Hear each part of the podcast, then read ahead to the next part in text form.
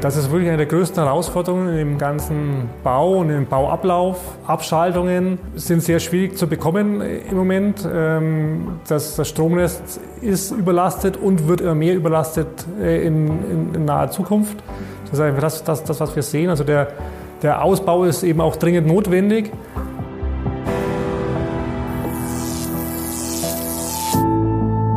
Ostbayernring der Podcast, der Oberfranken und die Oberpfalz elektrisiert. Willkommen zum Podcast Ostbayernring. Mein Name ist Ina Isabel Hafke und als Bürgerreferentin für das Projekt Ostbayernring greife ich all diejenigen Themen auf, die für Sie interessant sind oder die Sie an mich herantragen. In unserer heutigen Podcast-Folge geht es um den Bau Ostbayernring. Mein heutiger Gast ist Stefan Opel. Hallo Stefan. Hallo Ina. Freut mich, dich heute in unserer Sendung zu haben. Ähm, derzeit laufen ja auch die Baugrunduntersuchungen, also die Probebohrung an den Maststandorten. Das ist ja quasi ein kleiner Vorgeschmack auf den Bau. Das werde ich heute mit dir ein wenig äh, besprechen und dich dazu befragen, aber genauso einen Ausblick auf den Bau geben, weil dazu haben wir unsere Zuhörerinnen und Zuhörer noch nicht so informiert. Ähm, das denke ich mal ist ein sehr interessantes Thema.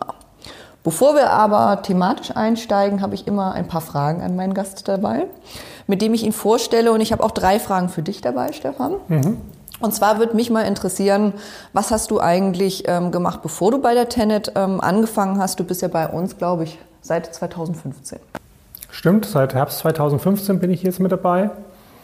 Ähm, ja, ich bin, glaube ich, einer der wenigen gebürtigen Bayreuther, die hier bei der Tenet arbeiten. Also ich bin hier in Bayreuth zur Schule gegangen und habe dann studiert hier an der Uni äh, Physik. Ich bin Physiker. Äh, bin dann Ende der 90er äh, nach Erlangen gegangen äh, für meinen ersten Job zu einer ja, re relativ großen Firma in der Elektrotechnik generell, die da halt in Erlangen sitzt. Äh, und habe mich da äh, mit Kerntechnik beschäftigt, also auch mit, mit Energiegewinnung äh, an der Stelle eher. Und da im Laufe der Jahre immer mehr in das Thema Projekt, Projektmanagement reingewachsen. Und das war sozusagen hier der, der Übergang dann, dann zur Tenet, die eben in 2015 hier Leute für Projekt, Projektmanagement gesucht hat. Es gibt ja einen blöden Spruch, ich weiß nicht, ob du den Witz kennst, einer meiner Lieblingswitze. Wer glaubt, dass ein Bauleiter den Bau leitet, der glaubt auch, dass Zitronenfalter Zitronen falten. und nun würde ich gerne wissen, was sind deine Aufgaben und wie siehst du deine Aufgaben eben auch als Projektleiterbau? Das heißt, der Zitronenfalter schaut nur so aus, als, als würde er Zitronen falten. Äh, und ich schaue nur so aus, als würde ich den Bau leiten. Das heißt, ich dürfte immer dreckige Schuhe tragen und, und schmutzige Hosen. Na gut, momentan meine, meine Radverkleidung, die geht schon ein bisschen Richtung Bau, Bauleiter. Äh, ja, nee, also ohne Spaß äh, ist natürlich schon so. Ne? Eine, eine echte, meine Aufgaben als Projektleiter Bau sind schon sehr viel kommunikativ und koordinativ. Also man muss die, die Sachen erstmal richtig vorbereiten, äh, die, die, die richtigen Leute mit dabei haben, die richtigen Firmen mit dabei haben. Äh, eine, ich werde wenig äh, an den Baugruben stehen und, und, gucken, ob denn die Leute wirklich richtig arbeiten. Und ich werde auch nicht äh, die Maste hochklettern, um, um, zu gucken, ob die Isolatoren und Leiterseile richtig befestigt sind. Das wird, wird eher nicht meine Aufgabe sein, sondern eher äh, koordinativ und, und kommunikativ unterwegs sein. Okay, dafür wirst du dann dein, dein Team haben, die die Aufgabe übernehmen. Ganz genau. Es wird ein, ein ja, nicht zu großes Team sein, aber, aber doch äh, zumindest von Seiten Tenet hier schon mehr als eine Person tätig sein, um diesen ganzen Ostbayern-Ring gestemmt zu bekommen. Jetzt hast du ja gesagt, dass du ähm, eigentlich aus der Physik kommst und ähm, eher bei der Energieerzeugung warst. Ähm, und ich bekomme auch mit, dass du jetzt in Vorbereitung auf den Bau doch auch intern bei uns viele Fortbildungen, Schulungen besuchst. Ähm, wie bereitest du dich persönlich für den Bau, auf den Bau vor? Ja, ist natürlich richtig. Ne? Also als von, von, der, von der Ausbildung her habe ich nichts mit Bau zu tun. Äh, ist für mich wirklich ein Bereich, da äh, lerne ich noch jeden Tag was Neues dazu. Ist aber auch sehr, sehr spannend. Ähm, ja, angefangen jetzt vor einem Jahr äh, habe ich wirklich mit einer, mit einer Schulung bei einer Leitungsbaufirma äh, wo ich mal eine Woche dort mit in dem Ausbildungszentrum für die Leitungsbaumonteure war, wo die ihre eigenen Leute ausbilden und äh, man konnte da eben auch mal schon ein bisschen reinschnuppern, was denn der, der wirkliche Bau, die, die Montage von, von so Masten denn dann bedeutet. Äh, bekommt auch mal ein bisschen Gefühl dafür, für die einzelnen Bauteile, was die auch für Gewichte haben, also was da auch äh, für ja, Anstrengung dahinter steckt, äh, die dorthin zu bringen in die 60, 70 Meter Höhe, wo sie hin sollen. Äh, das war schon sehr, sehr hilfreich, um da ein bisschen ein Gefühl dafür zu bekommen. Äh, jetzt intern habe ich natürlich den Vorteil, dass der Ostbayernring jetzt nicht das erste Projekt ist, was in den Bau geht, sondern wir gerade im Norden der Republik schon einige Projekte am, am, im Bau haben. Das heißt, der Austausch dort mit den Projektleitern ist natürlich auch sehr, sehr hilfreich für mich. Ich kann mal gucken, wie die das dort so machen und was da, was da gut und was vielleicht auch nicht so gut läuft, um, um nicht in die, in, die, in die gleichen Fettnäpfchen so, so, zu tappen. Das ist für mich sehr wichtig. Und auch hier intern äh, ist es natürlich schon so, dass, dass die Tenet mehr und mehr lernt, was denn Bau bedeutet und man da über verschiedene Austauschstunden, wie du es genannt hast, oder auch, auch äh, mal ja, Festlegung oder, oder Beschreibung von, von Prozessen hier in eine, in eine Arbeitsweise reinkommt, die etwas systematischer ist, als das vielleicht bei unserer ersten Baustelle der Fall war. Okay, spannend. Dazu ja. werde ich nachher noch weitere Fragen haben. ähm, jetzt habe ich immer einen Satz dabei, den meine Gäste zu Ende führen müssen, beziehungsweise ich fange den Satz an und du führst ihn zu Ende. Der erste Eindruck zählt, der letzte bleibt. Und für dich habe ich den ersten Satzteil dabei. Ähm, während des Baus des Ostbayernrings ist besonders wichtig. Immer daran zu denken, dass wir dort auf äh, Gelände oder auf, auf äh, Feldern unterwegs sind, die uns nicht selbst gehören und wir sie wieder so verlassen, wie wir sie vorgefunden haben, äh, weil wir wollen die Leitung, Leitung ja auch 80 äh, oder 100 Jahre betreiben äh, und mit den Leuten auch dort immer gut zurechtkommen. Dankeschön. Der Podcast zum Ostbayernring mit Ina Isabel Hafke. Auch der Bau ist ein komplexes Thema, weshalb ich mich ähm, mit dir auf drei ähm, Aspekte konzentrieren möchte. Wir haben schon gesagt, ähm, jedes, jeder Maststandort braucht ein stabiles Fundament. Da machen wir gerade die Probebohrung und dazu möchte ich dir ein paar Fragen stellen. Ähm, Im Jahr 2021 soll dann der Bau beginnen und soll bis 2024 dauern. Was passiert in diesen drei Jahren und wie ähm, ist der Bauablauf? Das möchte ich ähm, mit dir besprechen. Ähm, und auch wenn der Bau natürlich eher nach Technik klingt, spielt aber auch der Naturschutz eine wichtige Rolle.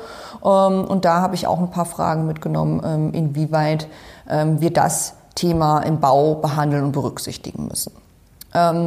Zunächst kommen wir zum ersten Thema, Thema Baugrunduntersuchung. Ähm, da habe ich eine Frage mitgenommen, die viele Besucher uns auch auf den Infomärkten gestellt haben. Ähm, und zwar haben sich viele gewundert, warum wir eigentlich erst jetzt bohren und noch nicht die Fundamente kennen, wenn wir eigentlich unseren Antrag zum Planfeststellungsverfahren stellen oder unsere Planfeststellungsunterlagen einreichen. Ähm, erzähl mir mal, wie eigentlich das Vorgehen ist ähm, bei der Feststellung, welches Fundament ähm, ich haben möchte. Ja, das ist bei vielen Sachen in der Planung ein, ein ja, iteratives Vorgehen. Ähm, was man zunächst mal macht, ist, dass man äh, auf Basis vorhandener Daten, ich sage es mal einfach der, der Papierlage, guckt, guckt, mit welchen äh, prinzipiellen äh, Bodenbeschaffenheiten ist denn da äh, zu rechnen. Ähm, generell ist es so, für die Auslegung eines Fundaments brauche ich mehrere Informationen. Ich muss wissen, wie ist mein Baugrund, also was ist sagen unterhalb der Erdoberfläche äh, welcher Mast soll dahin und welche Belastungen, welche Kräfte wirken auf den ein. Ähm, und erst dann kann ich eigentlich ein, ein Fundament festlegen, äh, was dann heißen würde, äh, wir, ja, wir, wir brauchen eben die konkreten Untersuchungen für den, äh, für den, für den Boden. Ähm, und da das auch einige Zeit in Anspruch nimmt, äh, machen wir das während des laufenden Planfeststellungsverfahrens. Also sprich in den Antragsunterlagen oder zu den Antragsunterlagen äh, ist die Information nur aus, den, äh, aus der Papierlage Und beim Ostbayering noch den Vorteil aus den äh, äh, Untersuchungen, die Anfang der 70er Jahre gemacht wurden beim Bau des, des, der Bestandsleitung. Mhm. Also wir wissen schon eigentlich ziemlich genau, äh, was, was da ist, oder wir haben eine gewisse Erwartungshaltung, äh, was da ist. Eine genaue Festlegung der Fundamente kann man dann eben erst machen, wenn, wenn wir diese Baugrunduntersuchungen durchgeführt haben. Okay, dann haben wir praktisch einen großen Vorteil, dass es ein Ersatzneubau ist und wir schon Kenntnisse äh, der Region haben.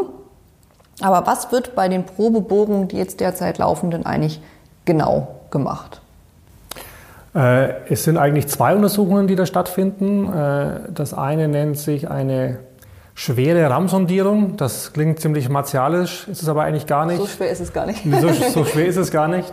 Äh, vereinfacht gesprochen ist es eine, ein, ein kleines Maschinchen. da ist ein, ein Eisenstab dran, Durchmesser ein Zentimeter, ein bisschen mehr als ein Zentimeter.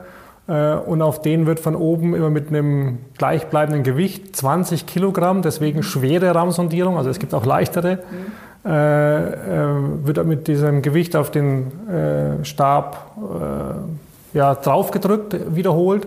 Und man zählt einfach die Anzahl der, der, Schläge, die man braucht, um eine gewisse Strecke, immer 10 Zentimeter in den, in den Boden äh, tief reinzukommen. Und das machen wir so bis, je nachdem Bodenbeschaffenheit, bis 5, 6 acht Meter Tiefe.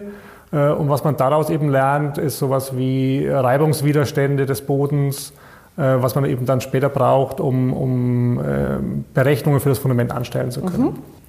Das ist dieser sogenannte indirekte Aufschluss, weil man sagen über, über eine Kenngröße, Anzahl der Schläge, dass das nochmal macht. Und die zweite Untersuchung ist ein direkter Aufschluss. Äh, dort wird mit einer Kernbohrung, die also typischerweise 6 bis 8 cm Durchmesser, äh, wirklich das, das Material aus der Erde geholt, sodass man daraus dann ein, ein Schichtverzeichnis erstellen kann und dann eben auch sieht, falls diese ja, typischen 6, 8 Meter, die wir untersuchen, äh, durch verschiedene Schichten aufgebaut sind, Lehm, Sand, je, je nachdem, sieht man eben, wie tief diese Schichten sind, wie stark diese Schichten sind und wo dann vielleicht auch eine ja, nicht tragfähige oder tragfähige Schicht wieder anfängt. Das sind die beiden Untersuchungen, die wir eben pro Standort machen. Jetzt haben in dem Abschnitt ähm, Redwitz bis Mechlenreuth und Etzenricht bis Schwandorf ja größtenteils die Bohrungen schon stattgefunden. Im Abschnitt Mechlenreuth bis Etzenricht sind wir derzeit dabei. Ähm, aber es liegen uns ja schon wahrscheinlich die ersten Ergebnisse vor. Ähm, kannst du uns schon erste Erkenntnisse mitteilen? Ja, die Erkenntnisse sind so, dass wir, ähm, wie wir es erwartet haben, zum Großteil, wir gehen ja in, in allen Abschnitten davon aus, dass wir relativ äh, gute tragfähige Schichten haben und deswegen auch mit relativ flachen Fundamenten arbeiten können, also nicht zu tief in die Erde hinein müssen. Anders als bei unseren typischen Tennet-Baustellen im Norden, wo wir teilweise schon äh, Fundamente haben, die in 25 oder 30 Meter Tiefe gründen, weil dort eben, äh, gerade an der, an der Westküste war ich äh, vor zwei Wochen, mhm. äh, dort ganz andere Bodenverhältnisse vorliegen. Ähm, ja, also hier im, im Oberfränkischen und in der Oberpfalz gehen wir davon aus, Flachgründungen und das hat sich bestätigt. Also so wie wir es in den Antragsunterlagen zum Großteil auch schon geschrieben haben, hat sich das jetzt auch bestätigt. Sehr gut. Überraschungen gab es nicht. Überraschungen gab es bisher keine oder, oder äh, keine, keine, großen. Wie gesagt, war auch nicht zu erwarten. Wir sind im, in weiten Bereichen nahe an der Bestandsleitung. Das heißt, auch dort wussten wir schon, äh, was zumindest dann 50 oder 60 Meter nebendran ist. Äh, und äh, so variabel sind dann die Sachen doch nicht, äh, dass jetzt die großen Überraschungen rausgekommen sind. Es waren eher ein paar positive Überraschungen dabei, dass wir auch dort, wo wir mit eher ja, feuchten, nicht tragfähigen Böden gerechnet haben, also gerade in der Nähe von, von Flüssen, es doch stabiler ist, als wir es äh, vermutet oder befürchtet hatten. Jetzt hast du vorhin ja schon ein bisschen die Geräte auch angesprochen. Die Bohrfirmen, habe ich jetzt aber auch mitbekommen, arbeiten teilweise mit, mit, sehr unterschiedlichen Geräten. Woran liegt das oder ja? Ja, das liegt auch daran, dass die Bodenverhältnisse sehr unterschiedlich sind und wir halt jetzt auch Firmen beauftragt haben, die ja, quer in der Republik für uns oder auch für andere tätig sind. Äh, und äh, wie gesagt, wir gehen in der Regel von Flachgründungen aus, das bestätigt sich und dann muss ich auch nicht so tief untersuchen. Ähm, wenn ich natürlich ein 30 Meter tiefes Fundament bauen will, muss ich schon deutlich tiefer in die Erde gucken und dafür brauche ich natürlich dann auch andere Gerätschaften. Äh, jetzt hier bei den, bei den vielen Projekten, die gleichzeitig laufen, äh, ist dann auch ein bisschen der Fall, dass man halt gucken muss, welche Firma hat Kapazitäten frei, welches, welche Maschine ist gerade frei. Äh, und deswegen kommt es eben zu diesem sehr unterschiedlichen Einsatz von, von, von Firmen und Maschinen. Okay. Jetzt ähm, möchte ich ein Thema ansprechen, woraus wir auch kein Hehl äh, machen müssen. Ähm, mit Blick auf Bau und auch Baugrunduntersuchung kann es, denke ich mal, immer mal wieder auch ähm, zu einem Fuhrschaden kommen. Ähm, wie gehen wir damit um? Ja, eigentlich ganz klar. Wenn wir, wenn wir einen Schaden an, an, an der Flur machen, also wir reden im Wesentlichen von landwirtschaftlich genutzten Flächen, äh, dann werden wir natürlich Schadensersatz leisten. Das ist, ist, ist völlig klar. Ähm, wir versuchen natürlich Schäden weitestgehend zu vermeiden und das gelingt uns eigentlich auch ganz gut, dadurch, dass wir relativ früh und damit ohne den richtig großen Zeitdruck arbeiten, können wir auch mal bei, einem ganz, bei einer ganz schlechten Witterung mal ein paar Tage aussetzen. Mhm. Äh, das hilft uns schon sehr, um, um diese Schäden generell mal zu vermeiden. Äh, bisher bei den äh, Untersuchungen, die wir auch gemacht haben, haben wir rund 150 Punkte gebohrt und an dreien ist ein Flurschaden entstanden. Also das, das Thema ist da, aber es ist nicht, nicht riesig. Äh, und dort ist dann eben so, dass äh, mit äh, ja, Rücksprache des, des, Eigentümers oder, oder des, des Pächters, also der, der sagen, die Landwirtschaft dort betreibt, wir, wir die Flächen aufnehmen, die eben, eben geschädigt wurden und dann über eine Rahmenvereinbarung, die es, die es gibt zwischen, zwischen Tenet und dem Bayerischen Bauernverband, äh, zu einer ja, Ersatz des Schadens kommen. Mhm. Das geht relativ schnell und, und, und unbürokratisch. Ärgerlich ist es natürlich immer für alle Seiten. Ja. Wenn ich jetzt ähm, rausfahre als Eigentümer oder Pächter und den Schaden entdecke, was kann ich denn machen? Ähm, bei wem kann ich mich melden? Bei dir? bei mir selbst, ne? Ja, genau. äh, nein, ist aber so, wir haben natürlich unsere, unsere Firmen, die für uns tätig sind, angehalten, wenn sie einen äh, Schaden äh, erzeugt haben, wenn da ein Schaden entstanden ist, äh, sollen sie das nicht, sollen sie nicht verschwinden, sondern das wirklich sowohl dem Eigentümer melden als auch uns direkt. Und dann, dann, dann werden wir von uns aus tätig. Äh, das soll also nicht, nicht passieren, dass das äh, der, der Eigentümer selber feststellen muss. Ist bisher auch nicht passiert. Okay. Aber falls es doch so wäre, wäre der richtige Weg, sich eben bei uns hier in Bayern zu melden, bei dir vielleicht sogar in Person genau. und dann können wir alles weitere veranlassen. Sehr gut. Und falls man nicht, mich nicht erreicht, das kann ich noch ergänzen, immer wieder der Hinweis auf unsere E-Mail-Adresse ostbayernring.tenet.eu. und Fotos machen und mitschicken wäre da gleich sehr hilfreich. Okay, danke für den Hinweis. Super, das wird also guter Hinweis für unsere Zuhörerinnen und Zuhörer. Ähm, zurück wieder ähm, zu den Fundamenten. Du hast vorhin schon verschiedene ähm, Arten, Flachgründung ähm, angesprochen. Welche Fundamenttypen, also erwartungsgemäß, welche Fundamenttypen kommen zum Einsatz? Also prinzipiell unterscheiden wir immer zwischen dieser Flachgründung und einer tiefen Gründung. Äh, bei der Flachgründung, das kann man sich im Prinzip vorstellen wie die, wie die Bodenplatte eines Hauses.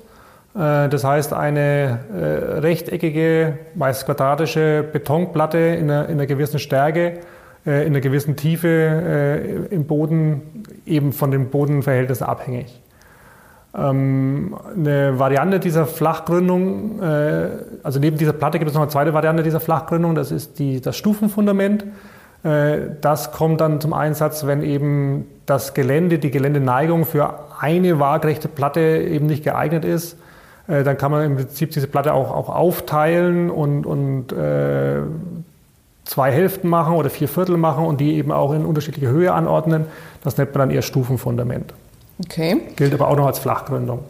Und wenn ich jetzt als ähm, Eigentümer weiß, mh, hm, bei mir kommt zum Beispiel ein Tonnenmast hin oder bei mir kommt ein Donau-Einebenenmast hin, ähm, Gibt es so ein Baukastensystem, dass ich eigentlich schon sagen kann, hm, bei der Tonne kommt vielleicht eher äh, das Stufenfundament zum Tragen oder eher ähm, das Plattenfundament oder wird es wirklich richtig individuell berechnet? Das wird ganz individuell berechnet. Äh, es kommt eben wirklich immer darauf an, äh, welche Kräfte herrschen an dem, dem Ort vor, wie, ist der, wie, wie, wie sind die Bodenverhältnisse.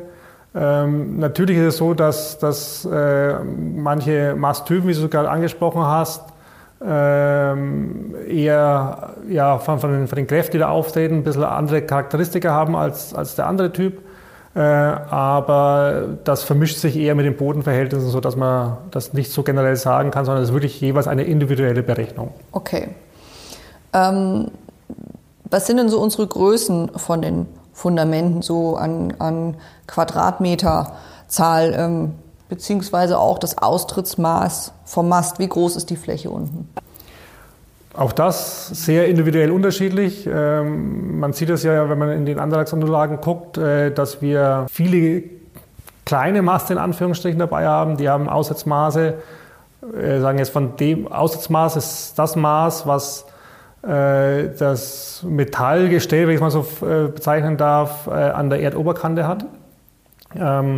Die fangen da an bei, bei 11 x 11, 12 x 12 Meter. An manchen großen Kreuzungen mit einem starken Winkel, also wo die Leitungen einen, einen, einen starken Knick machen, äh, haben wir auch deutlich äh, auf einer Masse stehen, die dann deutlich breiter werden, weil sie eben viele seitliche Kräfte aufnehmen müssen. Das ist man auch bei Masten, die haben dann 17 mal 17, 18 mal 18 Meter. Okay.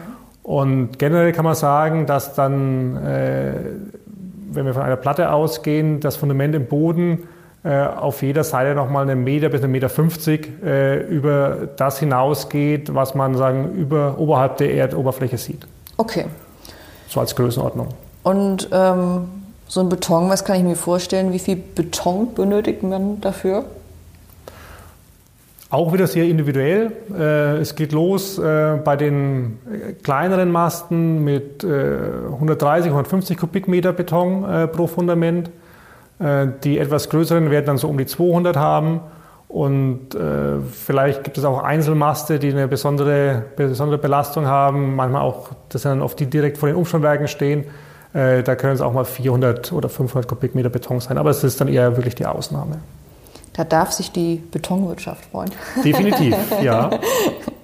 Prima, ich danke dir bis dahin. Ähm, wir kommen gleich zu unserem nächsten Themenblock. Ähm, wir haben jetzt viel über die Fundamente gesprochen ähm, und rücken damit schon natürlich in die Nähe des Baus, den wir jetzt gleich thematisieren.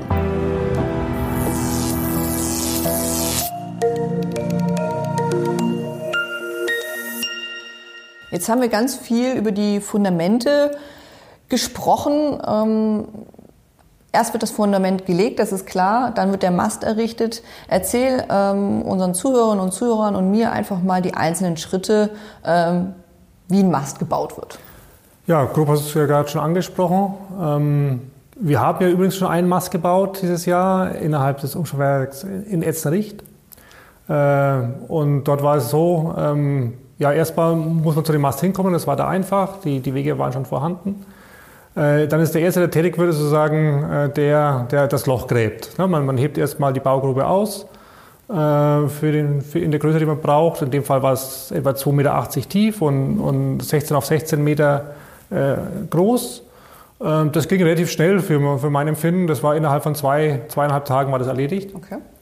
Ähm, dann kommt dann noch eine, eine kleine Sauberkeitsschicht äh, auf den Boden rein. Das ist so eine dünn, relativ dünne Betonschicht, nur ein paar Zentimeter, mhm. um eben eine, eine, gute Arbeitsfläche zu haben innerhalb der Baugrube. Ähm, dann kommt schon das, das Mastunterteil.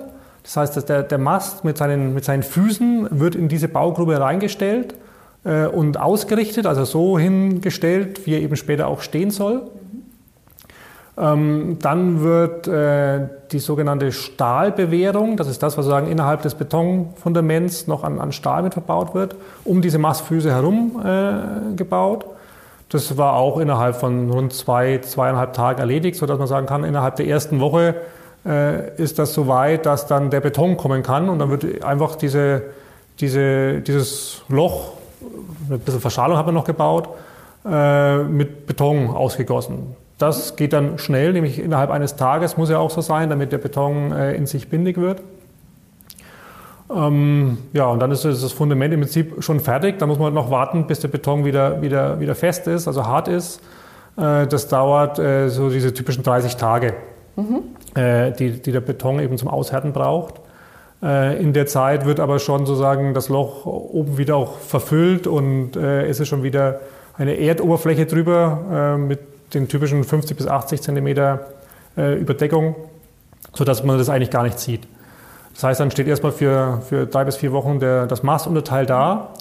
Äh, und die äh, Bau- und Montagefirmen nutzen meistens diese Zeit, um, um den Rest des Masten, äh, der in lauter Einzelteilen kommt, also es ist wirklich wie so ein, ein, ein Baukastensystem, mhm. so, ein, so Fischertechnik für Große, das, diese, diese Teile mal vorzumontieren, also eine, eine einzelne Traverse oder eine Traversenseite am Boden vorzumontieren.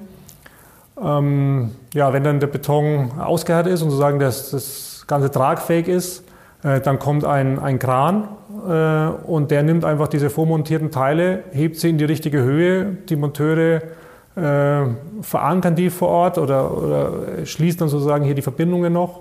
Und so wird sozusagen dann der, der Mast Stück für Stück aufgebaut. Das nennt man Maststocken. Das dauert eigentlich auch nur wenige Tage, vielleicht mal eine Woche. Äh, so dass dann nach ja, sechs bis acht Wochen äh, der, der Mast, also sechs bis acht Wochen von ich fange an, eine Baugrube zu, mhm. auszuheben, bis der Mast steht komplett fertig da. Äh, das ist so der typische Zeitablauf, den wir dafür brauchen. Okay. Wenn ich jetzt mal rechne, wir haben 460 Maste mal sechs bis acht Wochen, komme ich auf 2760 Wochen. Wenn ich das mal durch 53 Wochen im Jahr teile, wie bauen wir den Ostbahnring dann in drei Jahren? ja, äh, wenn wir es so machen würden. Also, weil das äh, insgesamt, wenn ich jetzt rede, spricht das eigentlich 53 Jahren. Wäre wär sozusagen eine Lebensaufgabe für mich. äh, nein, äh, ja, hast du natürlich recht, ne? wenn, man, wenn das sozusagen ein, eine einzelne äh, Baufirma und ein einzelner Trupp machen würde, dann würde das wirklich so lange dauern. Äh, so machen wir es natürlich nicht. Es ist schon so, dass, dass da mehrere, mehrere Baufirmen gleichzeitig unterwegs sein werden und auch, auch was ich gerade beschrieben habe an diesen verschiedenen Gewerken, äh, sind es typischerweise verschiedene Teams, die dann arbeiten. Die, die sozusagen das, das Fundament äh, erstellen, sind nicht die gleichen, die dann auf den Mast hinaufklettern und, und, und dort die Arbeiten in der Höhe verrichten, äh, sondern das sind auch jeweils wieder äh, Spezialteams, jeder eben für seine, für seine Aufgabe. Äh, sodass beispielsweise die, die natürlich dann äh, das Fundament errichtet haben, wo ich sage, das ist ja nach, nach ein, zwei Wochen schon, schon fertig, dann ziehen die natürlich weiter und, und fangen, äh, machen wir den nächsten Mast weiter, so, so dass das Ganze eben pro Team eher so eine Wanderbaustelle ist. Und so kriegen wir es doch deutlich schneller hin insgesamt. Das heißt, die Leute müssen auch nicht drei Jahre eine Dauerbaustelle vor der Haustür erwarten? Nein, definitiv nicht. Also eine, ein, ein einzelner Mast ist eben in diesen sechs bis acht Wochen errichtet. Ähm, dann kommt man noch ein zweites Mal an, an die gleiche Stelle hin, wenn nämlich diese, die, die Seile gezogen werden müssen. Also wenn man sagen, die, die elektrische Verbindung von Mast zu Mast schafft, äh, dann ist es aber auch wieder, wieder, wieder vorbei. Auch, auch das wird dann immer nur ein paar Wochen dauern, äh, sodass eine Baustelle vor Ort, äh, kommt ein bisschen darauf an, wie viel Pause zwischen Masterrichtung und Seilzug ist, aber nicht länger als ein Vierteljahr dauern, dauern sollte. Okay. Und du hast jetzt schon gesprochen von verschiedenen ähm, Bautrupps und Baufirmen. Wie viele Firmen sind denn in der Lage, so eine Leitung zu bauen und von wie vielen Baufirmen gehst du entlang des Beinrings aus? Also Baufirmen gibt es am äh, ja, europäischen Markt, so muss man es inzwischen nennen, äh, doch schon einige. Äh, da ist, ist äh, ja, ein breites Angebot da.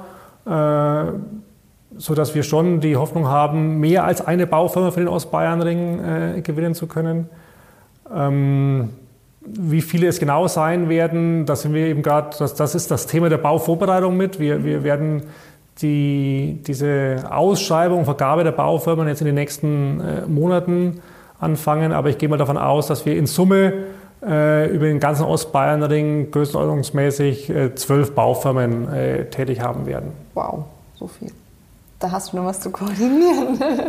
Dann ja, macht das auch die, wieder vom Anfang Sinn, dann, was du gesagt hast. Ganz, ganz genau. Ne? Also es wird, wird, sehr viel Koordinationsarbeit sein, ganz klar. Äh, diese zwölf Firmen sind vielleicht nicht alle gleichzeitig tätig. Vielleicht ist sagen, der, der erste schon fertig äh, und äh, der letzte hat noch nicht angefangen. Äh, wir sind ja auch innerhalb der, der Genehmigung schon etwas zeitlich gestaffelt und das wird sich natürlich im Bau auch etwas fortsetzen. Hm. Äh, aber ja, äh, es wird schon einiges gleichzeitig passieren. Jetzt wieder zurück zur Baustelle. Ähm, wie viel Fläche benötigen denn ähm, so Baufirmen bzw. die Baumaschinen rund um den Mast? Gibt es da so eine Daumenwert, ähm, wie man Gibt sich das es- errechnen kann? Gibt, gibt es der, der Daumenwert äh, ja, ist ja auch wieder so, so eine technische Ansage, Masthöhe zum Quadrat. Also Okay. sprich, wenn ein Mast 70 Meter hoch ist, dann braucht man ungefähr eine Fläche, die ist 70 mal 70 Meter groß. Äh, mit solchen Flächen kommt man dann, dann, dann gut aus und, und kann, kann gut bauen, ist sich auch nicht gegenseitig im Weg. Ich sagte ja vorhin, man muss auch dieses Material, was da kommt, diesen, diesen Stahl, diese Einzelteile äh, möglichst nahe lagern, um, um kurze Wege zu haben und so weiter. Aber mit, mit so einer Fläche kommt man gut aus. Diese Fläche werden wir nicht überall haben. Ich denke da gerade an unsere, an unsere Bereiche, wo wir äh, den Wald überspannen wollen. Äh, dort werden wir natürlich versuchen, möglichst wenig äh, zu roden und, und die Fläche um den Mast herum möglichst klein zu halten. Ähm, so eine Minimalfläche, die man braucht, um den Mast wirklich äh, errichten zu können, sind so zweieinhalbtausend Quadratmeter. Darunter, äh, bei noch kleineren Flächen, wird es extrem schwierig. Ähm, bei der Waldüberspannung, wie ziehen wir denn da dann die Leiterseile? mit Helikopter. Da wird wirklich das, das, das Vorseil, so wie wir es nennen, das ist am Anfang ein Kunststoffseil, äh, per Helikopter von, von Mast zu Mast geflogen. Dort wird jeweils ein Monteur sagen, sitzen, stehen und das, das Seil in Empfang nehmen und dort verankern. Äh, und wenn man mal das Vorseil sagen, auf den Masten hat, dann kann man die eigentlichen Stahl-Aluminiumseile, also die Leiterseile, dann mit diesem Vorseil da hochziehen. Aber das, das, das erste, der erste Seilzug wird mit Helikopter stattfinden. Jetzt hast du schon von Vorseil ähm, gesprochen, dann Leiterseile ziehen. Ähm, skizzier einmal kurz, wie der Seilzug vonstatten geht. Ein bisschen komplex, aber gar nicht so schlimm. Was man im Prinzip machen muss, ist, man muss äh, eine Verbindung von Mast zu Mast schaffen äh, und das halt in äh, einer gewissen Höhe. Ähm, das erste Seil, wenn man mal von einem, von einem flachen, offenen Gelände ausgeht, also einfach von, von, von Wiesen, kann ich natürlich das, das Seil, dieses Vorseil äh, von Mast zu Mast bringen, indem ich ja, es dorthin trage. Ein bisschen schwer wird es mit der Zeit. Es sind ja doch einiges an, an Kilo, was es dann doch wiegt. Also ich würde es eher, eher fahren mit einem Traktor, Unimog, etwas in der Art. Ähm, das ist sozusagen am, am, am Offenland kein, keine große Geschichte. Schwieriger wird es natürlich, wenn zwischen den Masten irgendwelche Hindernisse sind, äh, sei es ein Wald, sei es eine Bahnstrecke, sei es eine Autobahn oder was auch immer es da alles so gibt. Äh, da muss man eben immer gucken, äh, was es da an der Stelle für, für Lösungen gibt. Wie, wie gerade schon erwähnt, äh, zur Not der Helikopter. Äh, bei einer, bei einer Stra Bahnstrecke oder bei einer Bundesstraße gibt es auch noch andere Methoden mit Pfeil hinüberschießen und so, habe ich ja alle, alles schon gehört. Äh, Drohneneinsatz wird gerade diskutiert, ob man sozusagen mit einer Drohne äh, über, über sein Hindernis fliegt. Mal, mal gucken, was die Technik bis dahin noch so, so, so alles Ein hergibt. bisschen Zeit haben wir noch, ja. Prima, danke dir. Du hast es vorhin auch schon ganz kurz angerissen, das Thema ähm, Wegebau. Ich muss ja auch ähm, hinkommen zu meinem Mast. Welche verschiedenen Möglichkeiten gibt es da ähm, beim Wegebau, bei der Zuwegung?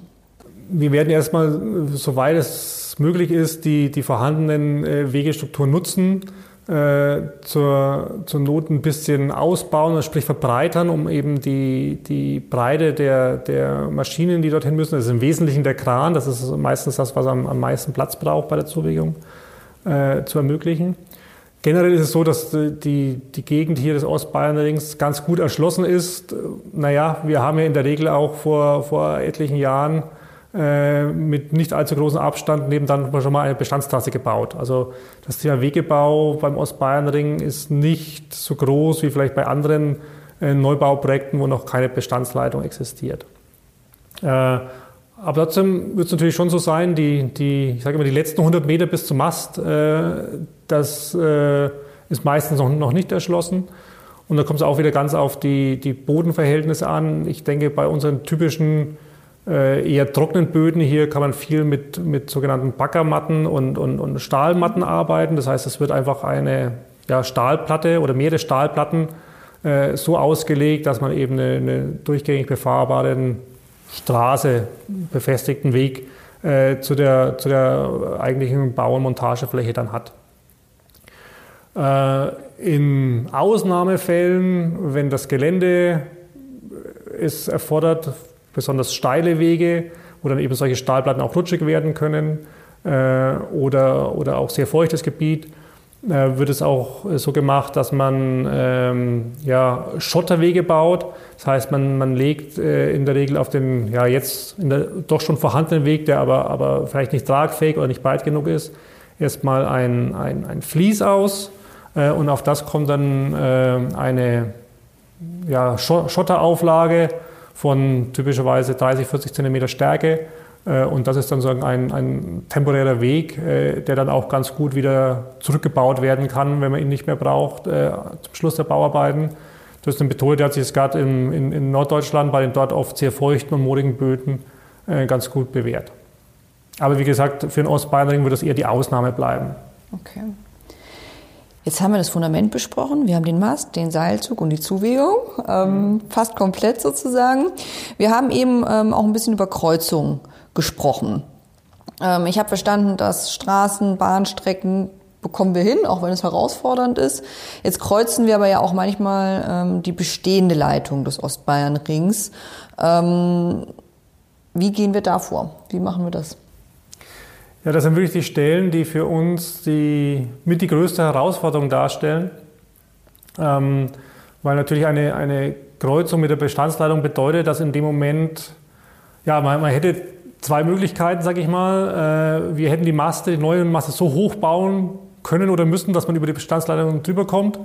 Äh, das hätte aber sehr hohe Maste erfordert, äh, die dann, wenn mal die Bestandsleitung zurückgebaut ist, natürlich, ich sag mal, sinnlos in der Gegend rumstehen. Mhm. Deswegen haben wir uns natürlich entschlossen, das so nicht zu tun. Äh, sondern in dem Moment, wo ich sozusagen äh, mit dem Leiterseil der neuen Leitung die Bestandsleitung kreuzen will, muss ich die alte, die Bestandsleitung, äh, ja, die darf dann nicht mehr da sein. Das heißt, ich muss sie äh, vorher äh, provisorisch in, in, ja, in ein Provisorium gelegt haben, um, um dann den, den Strombetrieb auch während der Zeit aufrechterhalten zu können. Wie schaut so ein Provisorium aus? Ja, auch da gibt es die verschiedensten Lösungen, äh, die ich jetzt bei den äh, Kollegen der anderen Baustellen gesehen habe. Äh, in der Regel ist es aber immer so, es ist im Prinzip ein, ein äh, Stahlgestänge, äh, an dem auch die äh, Leiterseile aufgehängt werden.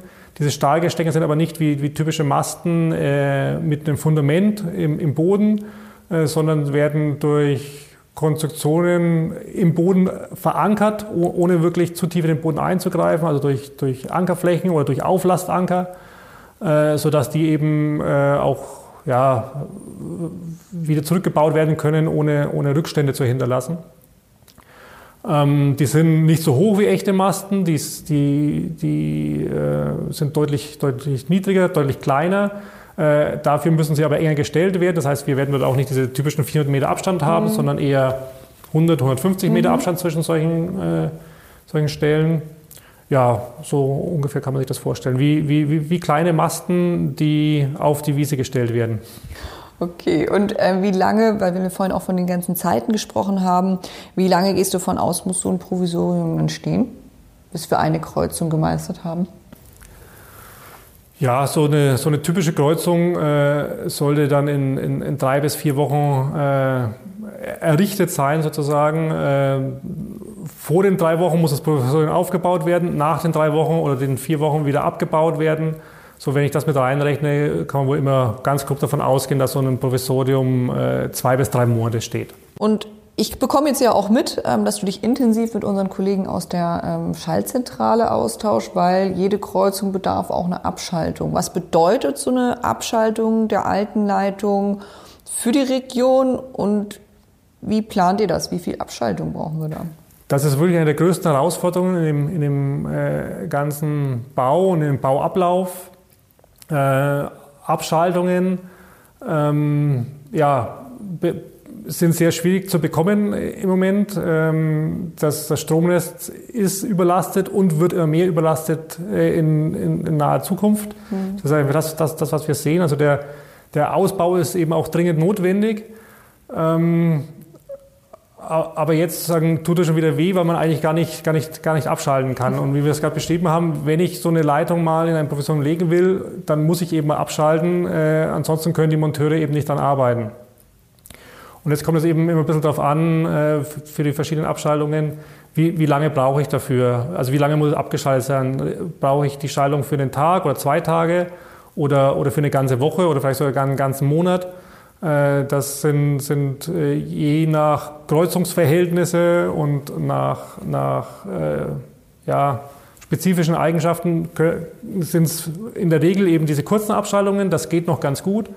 Aber wir werden wohl auch längere Abschaltungen brauchen und da muss man eben gucken, wie man die am besten eintaktet. Das ist noch eine große Herausforderung für die nächsten Monate. Okay, da rödeln die unsere Kollegen in der Schaltwarte, ähm, überlegen sich da wahrscheinlich auch die ein oder anderen. Lösung. Ja, und die, also wenn, wenn ich schon viel Koordinationsarbeit innerhalb eines Projekts habe, muss man dort natürlich sehen, die haben äh, ganz, ganz viele Projekte, die jetzt relativ gleichzeitig in, die, in der Phase des Baus sind. Äh, das ist wirklich herausfordernd, das alles unter einen Hut zu bringen. Das bekommt man ja gar nicht so, so mit, was alles da im Hintergrund läuft. Ähm, ein Thema, darauf möchte ich aber davon unabhängig auch noch drauf eingehen, weil es viele ähm, natürlich umtreibt. Du bist als Projektleiter Bau auch Projektleiter Rückbau? Ja, ganz klar, ganz eindeutig. Äh, äh, Rückbau und Neubau für den Ostbayern sind ganz eng miteinander verknüpft. Ähm, ich habe es ja gerade schon gesagt, in dem Moment, wo wir sagen, äh, eine Kreuzung mit der Bestandsleitung haben, müssen wir an der Stelle die Bestandsleitung äh, ja, außer Betrieb nehmen, über ein Provisorium führen und werden sie dann auch so nicht mehr wieder in Betrieb nehmen, wie sie vorher war. Das heißt, die Bestandsleitung geht äh, sukzessive, Schritt für Schritt mit dem Neubau schon außer Betrieb und wird, wenn dann der Neubau abgeschlossen ist und sagen wieder eine, eine elektrische Verbindung von Umspannwerk zu Umspannwerk da ist, ist die ja, überflüssig geworden. Die wird nicht mehr gebraucht und kann auch nicht mehr genutzt werden und wird natürlich dann noch komplett zurückgebaut. Das wird sagen, ist, ist innerhalb meines Projekts gleich mit dabei und wird auch der Auftrag an die Baufirmen wird für den Rückbau der Bestandsleitung gleich mit beinhalten, sodass das wirklich äh, sozusagen die, die Bauphase erst fertig ist, wenn, wenn der letzte Mast des Bestands Ostbayernrings zurückgebaut ist. Das heißt, man muss dann aber auch nicht wirklich damit rechnen, dass nachher noch drei oder vier Jahre sogar zwei Leitungen nebeneinander stehen, sondern dass das teilweise schon parallel läuft. Das läuft teilweise parallel äh, in diesen Kreuzungsbereichen auf jeden Fall und auch in, in anderen Bereichen, äh, wo wir eben äh, die, die Bereiche des Bestands auch, auch brauchen. Äh, wird aber nach der Inbetriebnahme des neuen Ostbayern sicherlich noch etwas nachlaufen. Wir gehen momentan so von einem halben bis dreiviertel Jahr, vielleicht ein Jahr aus, je nachdem, wie das auch mit der, mit der Witterung zusammenfällt. Äh, sodass man kann wohl immer sagen, im, im, im folgenden Jahr nach Inbetriebnahme wird der, wird der Rückbau dann abgeschlossen werden. Super. Vielen Dank an der Stelle erstmal über den Überblick des Bauablaufs. Ich glaube, ähm, das hat vielen schon was gebracht. Und dem einen oder anderen bist du bestimmt als Projektleiter Rückbau ähm, sympathischer als der Projektleiter Bau. Durchaus möglich. Der Ostbayernring Podcast. Die verflixten Fragen. Wir kommen zu unseren Ja- und Nein-Fragen. Da stelle ich immer manchmal auch ein bisschen knifflige Fragen, ähm, die du nur mit Ja oder Nein eben beantworten darfst. Ähm, beginne ich mal mit meiner ersten Frage und zwar, du hast ja bei der Tenet angefangen und zwar warst du da Pla ähm, Projektleiter für Planung und Genehmigung. Jetzt bist du Projektleiter Bau. Ähm, erleichtert es dir die Arbeit für den Bau, dass du beide Positionen begleitet hast? Ja, ganz klar. Davon bin ich fast ausgegangen. ähm, Thema Zeitplan. Ähm, Großprojekte verzögern sich ja gern. Wir ähm, rechnen für den Bau insgesamt drei Jahre. Sagst du als Projektleiter Bau, das ist realistisch? Schaffen wir das in der Zeit? Ja, wir schaffen das, ist aber schon sehr sportlich. Okay. Wir sprechen uns dann in zwei, drei Jahren wieder. Mal gucken, was wirklich raus geworden ist. Ähm, schon mal ein bisschen der Ausblick auf unser nächstes Thema, die sogenannte ökologische Baubegleitung. Das ist ein relativ junges Thema bei uns hier in Bayern. Ähm, vorweggenommen möchte ich von dir schon mal eine Einschätzung haben. Siehst du da drin eine Herausforderung für den Bau? Eher eine Chance als eine Herausforderung. Ist es dann ein Ja oder ein Nein? Hm. Sagen wir Nein, es ist eine Chance. Okay. Das ist eine gute Überleitung, ähm, weil ich glaube, ähm, viele fragen sich jetzt, was ist ökologische Baubegleitung, ähm, dass wir auf das Thema zu sprechen kommen. Und deswegen darfst du mir auch gleich mal beantworten, was versteht man denn unter ökologischer Baubegleitung? Ja, die ökologische Baubegleitung äh, ist eine Position, die, denke ich, in den letzten Jahren bei, bei solchen größeren Bauprojekten immer mehr äh, dazugekommen ist. Nicht nur beim Freileitungsbau, sondern, sondern generell. Äh, wer sich unsere Planfeststellungsunterlagen, unsere Antragsunterlagen angeguckt hat, äh, der, der sieht ja, dass wir sagen, von uns selbst, von uns selbst aus schon äh, einige oder etliche sogenannte Vermeidungsmaßnahmen definiert haben, die eben während des Baus zu beachten sind, um Eingriffe in verschiedene Schutzgüter, sei es Tiere, Pflanzen, sei es aber auch der Mensch, Wasser, Boden, alles Mögliche, um diese Eingriffe möglichst gering zu halten.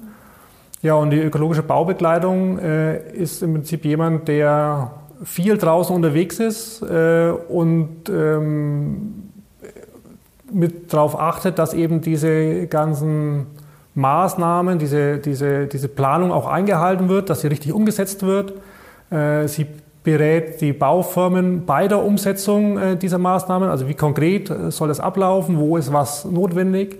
Sie berät uns als, als Vorhabenträger oder dann, ich sag's mal, Bauherren, wo wir vielleicht noch was zusätzlich machen können, machen, machen sollten. Also sie hat eine sehr beratende, kommunikative Aufgabe äh, und ist sozusagen äh, Vermittler zwischen Bauherrn, Baufirma, aber auch den Leuten vor Ort und den zuständigen Behörden.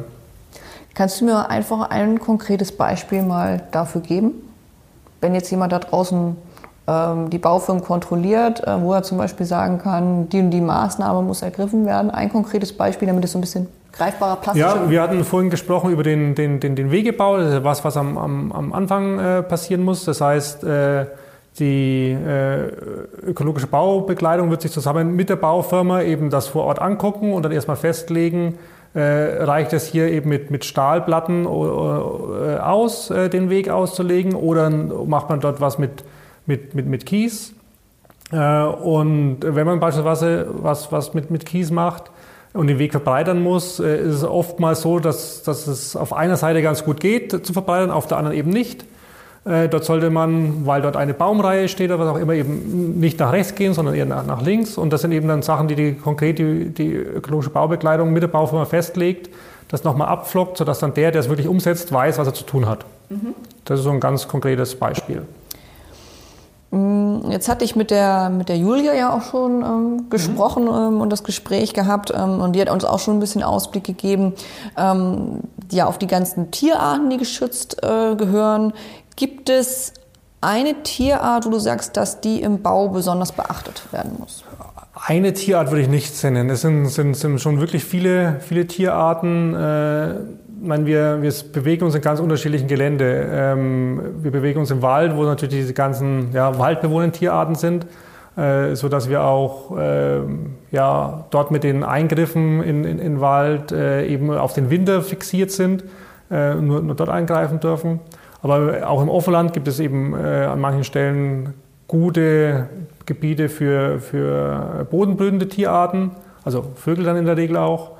Äh, aber auch das ganze Thema äh, Reptilien, Amphibien ist an manchen Maststandorten wichtig. Also bei den 460 Maststandorten des Ostbayernrings haben wir wirklich alles dabei und muss man immer sehr, sehr individuell betrachten. Kann ich mir das dann vorstellen, dass wir so ganze Eidechsenkolonien umsiedeln müssen? Das kann durchaus passieren. So, gut, wir haben ja in der, in der Vorauswahl der Maststandorte schon darauf geachtet, äh, solche ja, Eingriffe möglichst zu vermeiden und schon gar nicht an den, den ganz hochsensiblen Standorten zu landen, äh, sodass das so, so, nicht passieren sollte. Äh, aber ja, wir werden sicherlich die ein oder andere Eidechse auch umsiedeln. Ähm, jetzt haben wir über ähm, bodenkundig, sage ich mal, ein bisschen ökologisch ähm, gesprochen. Ähm, wie schaut es denn aus? Müssen wir noch andere Sachen im Bau berücksichtigen? Ich denke da mal so Richtung archäologische Funde. Ja, das ist tatsächlich was, was wir sagen noch im, im, im Lauf des Verfahrens beziehungsweise im Rahmen des Einwandsmanagements gelernt haben. Wir hatten von uns aus als Vorhabenträger äh, von vornherein diese ökologische und bodenkundige Baubekleidung mit vorgesehen, um eben diese Aspekte abzudecken. Äh, jetzt im Verfahren haben wir gelernt, dass wir äh, auch mit einigen unserer, unserer Eingriffsflächen in ja, archäologischen Gebieten sind. Verdachtsflächen nennt sich das dort, glaube ich, sodass uns wohl eine Auflage oder eine Auflage des, des, des Genehmigungsverfahrens wird wohl sein, auch eine archäologische Baubekleidung dabei zu haben, die zumindest an einigen Stellen äh, mitguckt, wenn wir dann zum Beispiel das neue Mastfundament ausheben äh, äh, ob denn sich da irgendwelche Funde ergeben, ähm, die äh, interessant für, für, für mehr sein könnten. Und, und dann äh, muss man eben gucken, wie man an der Stelle damit umgeht und das, was man da an archäologischen Schätzen vielleicht auch heben kann. Das wäre doch toll, dann machen wir ein ähm, Museum Ostbayernring auf. Ja, wie immer, Chance und Risiko. Ne? Für, den, für den Bau ist es eher ein Risiko. Äh, an, an, so einer Baustelle geht es natürlich dann nicht mehr zügig voran. Äh, das wäre eine Erklärung, wenn wir die drei Jahre Gesamtbauzeit doch nicht schaffen. Prima.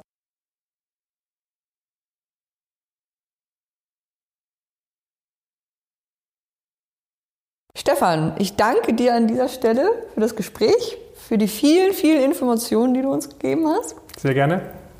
Ähm, zum Abschluss habe ich immer noch eine Frage und ich bin ganz gespannt, wie du darauf antworten wirst aus Sicht des Baus, weil jeder Kollege hat mir bisher, glaube ich, eine andere Antwort gegeben.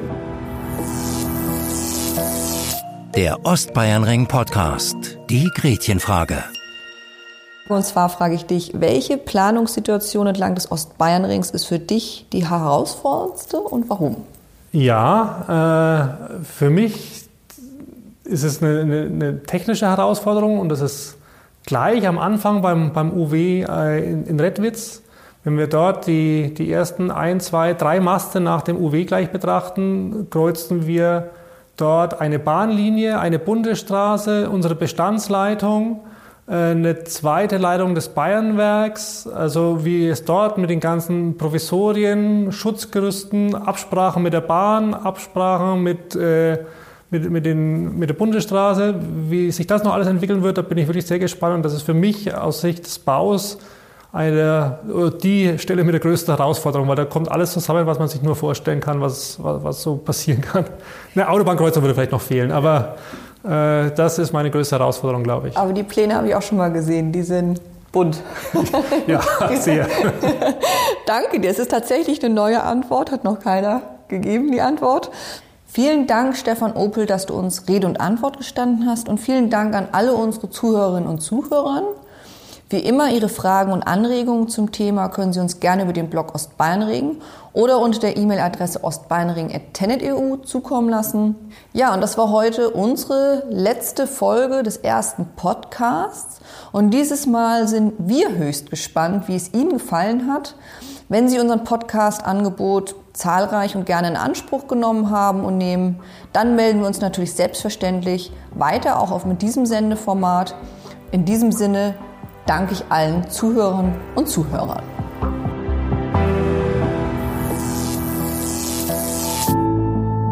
Ostbayernring, der Podcast, der Oberfranken und die Oberpfalz elektrisiert. Vielen Dank fürs Zuhören. Mehr Informationen zum Projekt finden Sie auf unserem Projektblog oder unter ostbayernring.de. Bei Fragen und Anregungen schreiben Sie uns unter ostbayernring at tenet.eu.